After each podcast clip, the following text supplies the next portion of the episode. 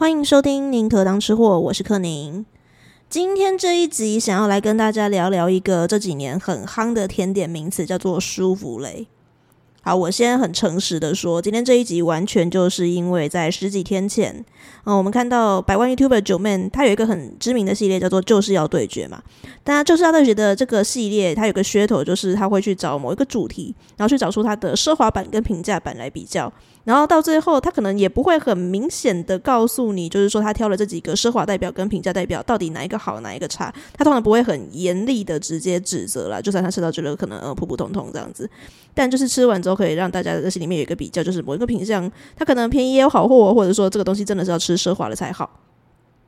那总之十几天前的这个就是要对决的主题，他就打了大大的平价舒芙蕾对决奢华舒芙蕾。那对于我这个还。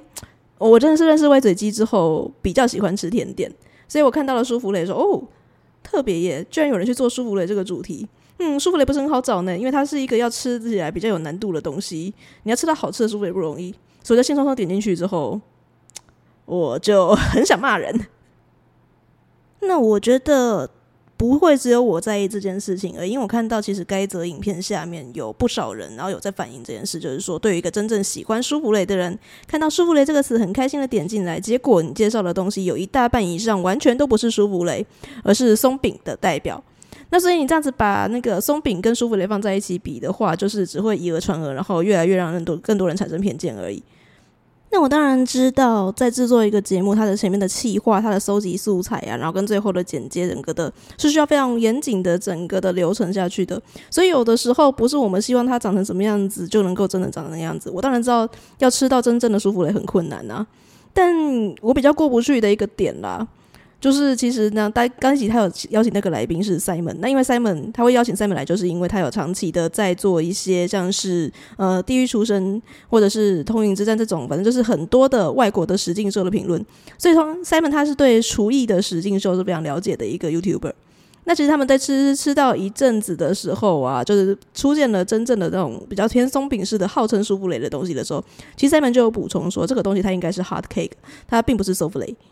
那但是。来宾都这样讲完了之后，我觉得至少至少，就算你们真的考虑过后不想要把主题把它换掉，那至少也可以在呃文字的补充说明之类，或者是用其他的方法让大家知道，就是说，呃，我们是因为各种考量之下，然后呢，所以因为现在很多人都把这两个东西都统一叫舒芙蕾了，那尤其真正的舒芙蕾也不是那么好找，那我们是因为这样的考量才把它放在一起评比的，但是没有，就这样过去了，所以这是一个我看完该集之后真的比较生气的感觉。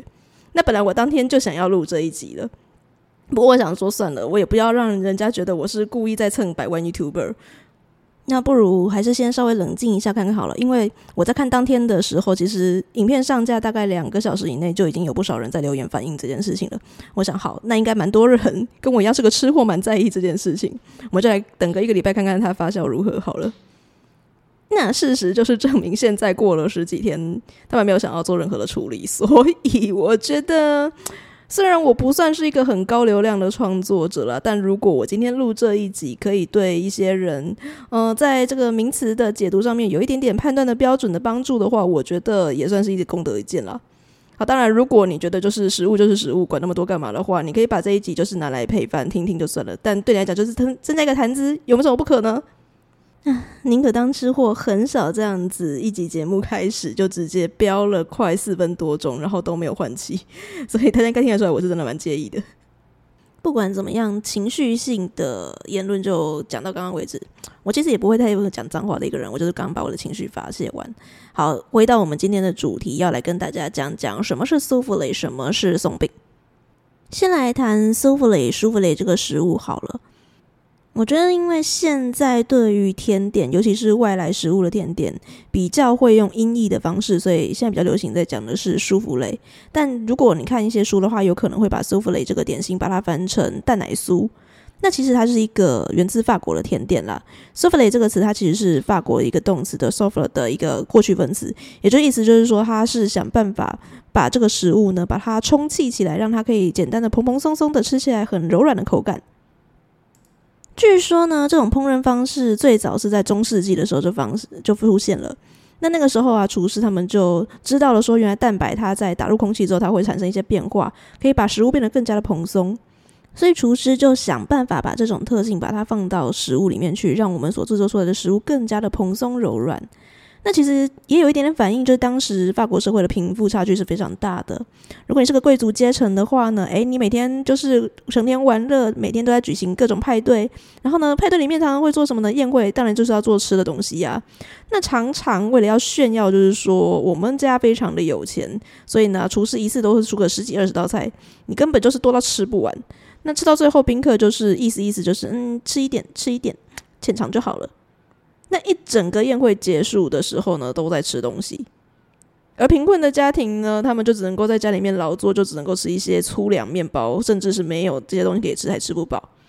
那先不管他了，因为舒芙蕾它是比较偏贵族那一边的嘛，所以贵族他们家呢，就是嗯，每个东西都要吃一点，吃一点，然后到最后肚子已经吃不下的时候呢，还是想要吃甜点怎么办呢？诶，厨师不是学会了一个如何把食物变得蓬松柔软，但是几乎吃起来很虚无的口感的吗？所以就做出了这个舒芙蕾。一般来说呢，舒芙蕾它会是把蛋黄，然后跟已经打到发泡打匀之后的蛋白，把它装到容器里面去，然后呢，把它烤到蓬起来，这个整个涂出它的容器之后呢，在非常短的时间之内端到那个宾客的面前去。然后如果你不赶快吃掉它的话，一两分钟之内它就会扁下去了。所以你要趁它还蓬蓬，还具有柔软的如圆朵一般的口感的时候去吃它，不然它就是整个会扁下去。那吃完之后，你会觉得就是甜甜香香的，有鸡蛋的香味，有云朵般蓬松的口感。但你说真的有吃到什么吗？诶，就如同我刚刚所说的一样，它不是为了一个一个为了让你吃饱的东西，所以你也不会觉得占你的肚子太多。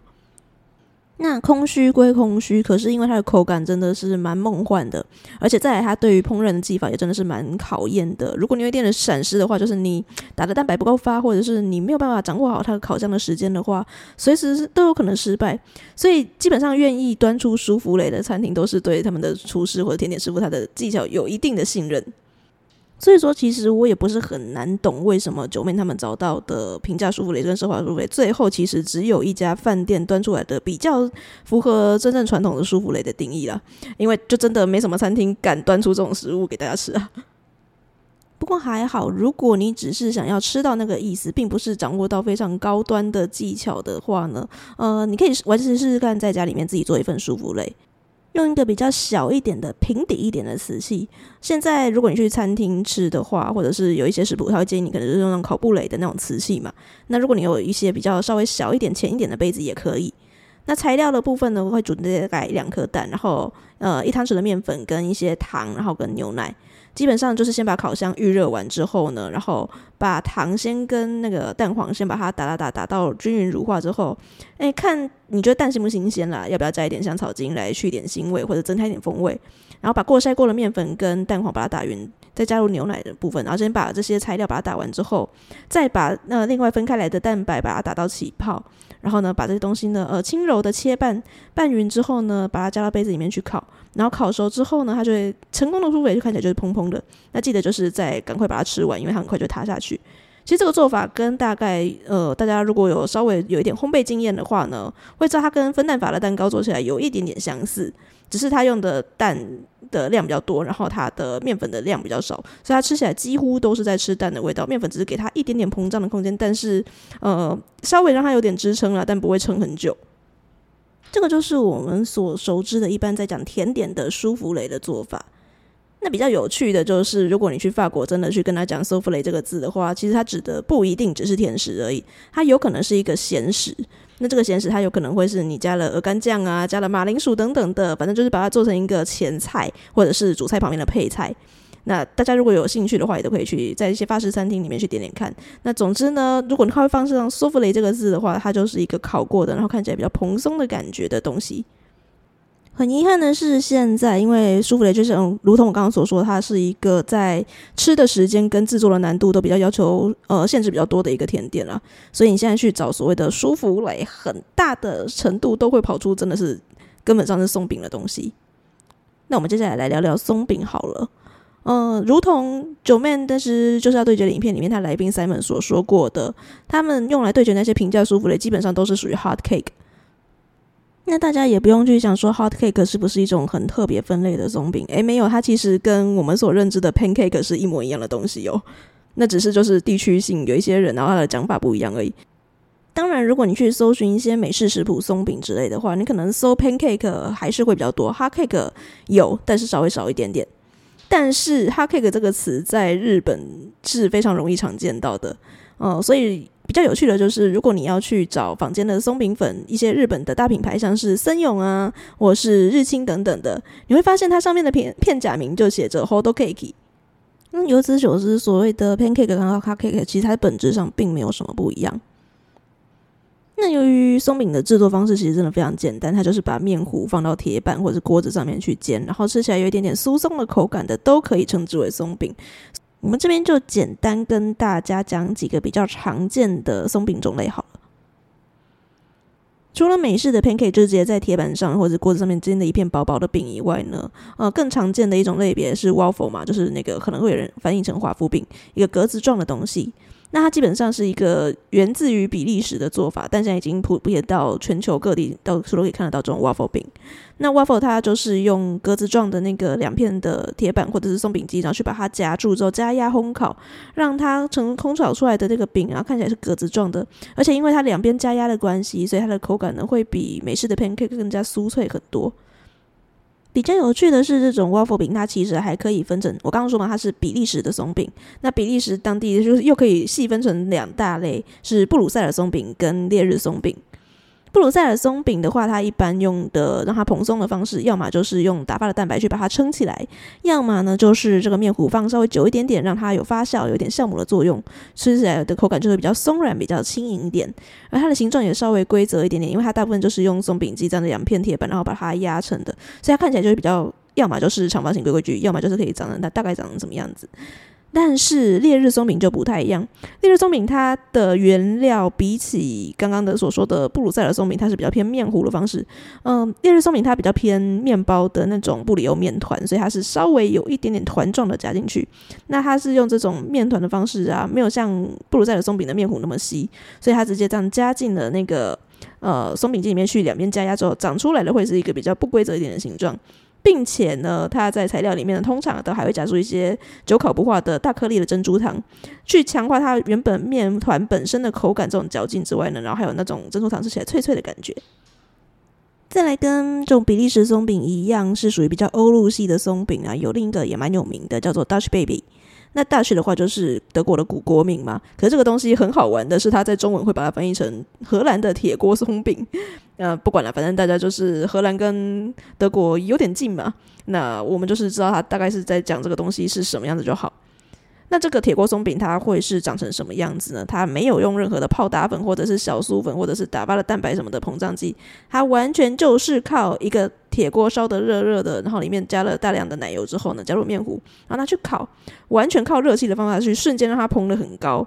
然后呢，出来之后呢，再撒一点糖粉，然后加一点呃蜂蜜或者是糖浆，或者是你要搭配一些新鲜的蔬果，然后最好再撒一点那个肉桂粉，然后配一杯咖啡，这种柔润的感觉，介于松饼、蛋糕或者是一点点布丁感的那个口感是非常好吃的。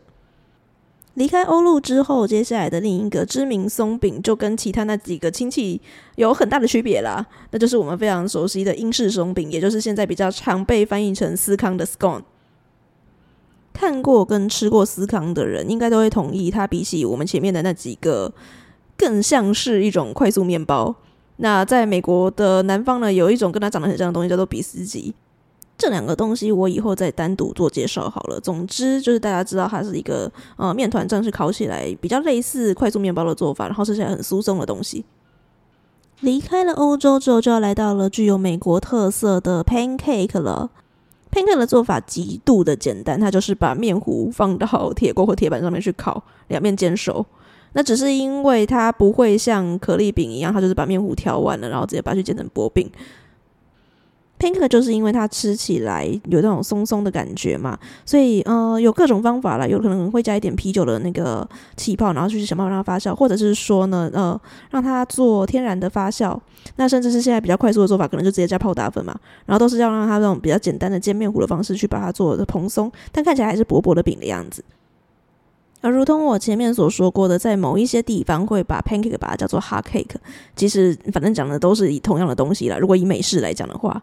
最好玩的是，有其中有一个英文谚语叫做 “sell like hotcakes”，就在讲说呢，诶，当你经过一家甜点店的时候，他在煎 hotcake，然后闻起来刚出炉，热热香香的，你就忍不住想要去买。所以这个东西呢，非常畅销的意思。那不过现在美式用法大家比较熟悉的，所以它有两种讲法，大家比较熟悉的还是 pancake，只是 hotcake 这个词就如同我前面所讲过的，它在日本被发扬光大了。其实日本是一个还蛮有趣的民族，很多的外来食品到了日本之后呢，都会被发展出了日本相对的特色。像中国料理呀、啊，呃，像一些我们所前面几集有讲过的洋食，就是西餐呐、到日本当地都会发展出一些日本特色。所以像这个哈 cake 到了日本，当然也是发展出一些日本的特色了。那本来 hot cake 它在还是 pancake 的状态，就是它还是美式松饼的状态的时候，就已经有一点点中间要要求松软了嘛。只是它这时候还是煎成薄薄的饼，所以外面是比较脆的。那日本人最喜欢的就是松松软软、糊啊糊的口感了，所以他们就想说，可不可以把这个口感把它做了个更加的加强呢？诶，如果它的薄度不是只有这样子薄薄了一片而已，而是我可以想办法让它的高度增加，让它有更多的空气进去，是不是就可以吃起来更加蓬松啦？所以日本人就开始研发了各式各样的方式来让它做的就是蓬蓬又松松。那现在主流的 hot cake，我们就直接把它叫做厚松饼好了。它都会长成这样子厚厚的一大块。可是有两种比较主流的做法，一种是你要做一个圆形的模具去，然后呢去把它烤成类似像一块一块的蛋糕的感觉。那另一种的话呢，就是比较像是我们现在可能常去点的一些咖啡厅，它会号称自己叫舒芙蕾松饼的。那它是用那种冰淇淋勺子，然后去把它挖成一大坨一大坨，然后呢慢慢的小火的去把它煎松。当这样子加入了大量的空气蓬松感，然后呢又变得越来越厚的时候，有些人就会想说，诶，这个 hot cake 长得跟舒芙蕾有点像了，因此就创造出了舒芙蕾 cake 舒芙蕾松饼这个品品名。然后呢，到了现在，就是有一些店家干脆就简化说，我卖的是舒芙蕾了。哎，舒芙蕾是舒芙蕾，厚松饼是厚松饼，好吗？再次的强调。事实上，我也不会因为 hot cake 跟舒芙蕾是不一样的东西，我就特别贬低 hot cake。没有，好吃的松饼还是很好吃的。那哈克这个东西有趣的就是在于说，它是以 pancake 的基础，然后想办法去做到接近舒芙蕾的那种松软的口感，所以每一家店使用的 paper 都不太一样。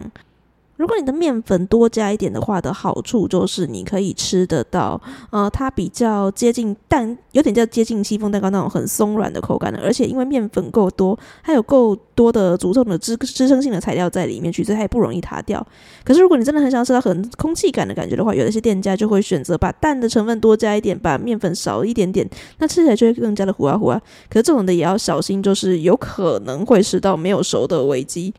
那我是建议大家，如果你找到你信任的店家的话，挑比较大一点的牌子去吃，真的，因为我觉得小店虽然小店有可能会吃到很好吃的东西，但是安全第一，所以我会建议大家尽量的去挑一些比较有呃呃商誉比较评价比较好一点点的牌子，然后去吃它，然后呢去试试看你比较喜欢松软一点的口感呢，还是你比较喜欢吃那种呃面粉多一点点的偏蛋糕一点的口感，都是蛮值得推荐的。我个人都有吃过蛮好吃的蛋店家。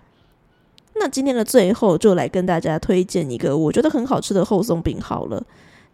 这间店是来自于日本北海道小樽的小樽洋果子铺。那写法的部分的话是 L E T A O，所以它的念法很好玩，是直接把小樽的那个欧大鲁把它倒过来，所以叫做鲁大欧。鲁大这家店最有名的产品应该是原味双层乳酪蛋糕，就是两种不同口感的乳酪蛋糕。但是我去吃过他，因为他有来台湾开店嘛，我去吃过他在松烟这一家店，他所提供的那个松饼，诶，真的是有吃到糊啊糊啊，非常松软，如同云朵一般的口感。基本上在他们店里面点松饼的话呢，会有四一盘里面会有四大块，然后就看你所点的口味，它可能会搭配一些不同的塔品啊，像是我那时候吃的应该是草莓吧，所以它就会有搭配冰淇淋，然后搭配各种的新鲜莓果，然后呢再加上那个我有点忘记是香草酱还是枫糖酱之类的，总之就是非常好吃的各种搭配。那如你可以先吃一口原味看看，吃它那个糊啊糊啊的那种蛋香奶香，然后呢再来搭配看你要配冰淇淋吃或者配水果吃。那不管怎么吃，它嘴中的那个蛋香、奶香，还有松软的口感，都是会让人家觉得非常着迷的哦。好，那如果你有其他建议的松饼的店家，或者是你知道哪边真的可以吃得到很正统的 Souffle 的话呢，都欢迎推荐给我哦。我们宁可当吃货，下次见！记得来 F B Y G 找我玩哦。Apple Podcast 跟 Spotify 也记得帮我留下五星好评，订阅它。拜拜，下次见。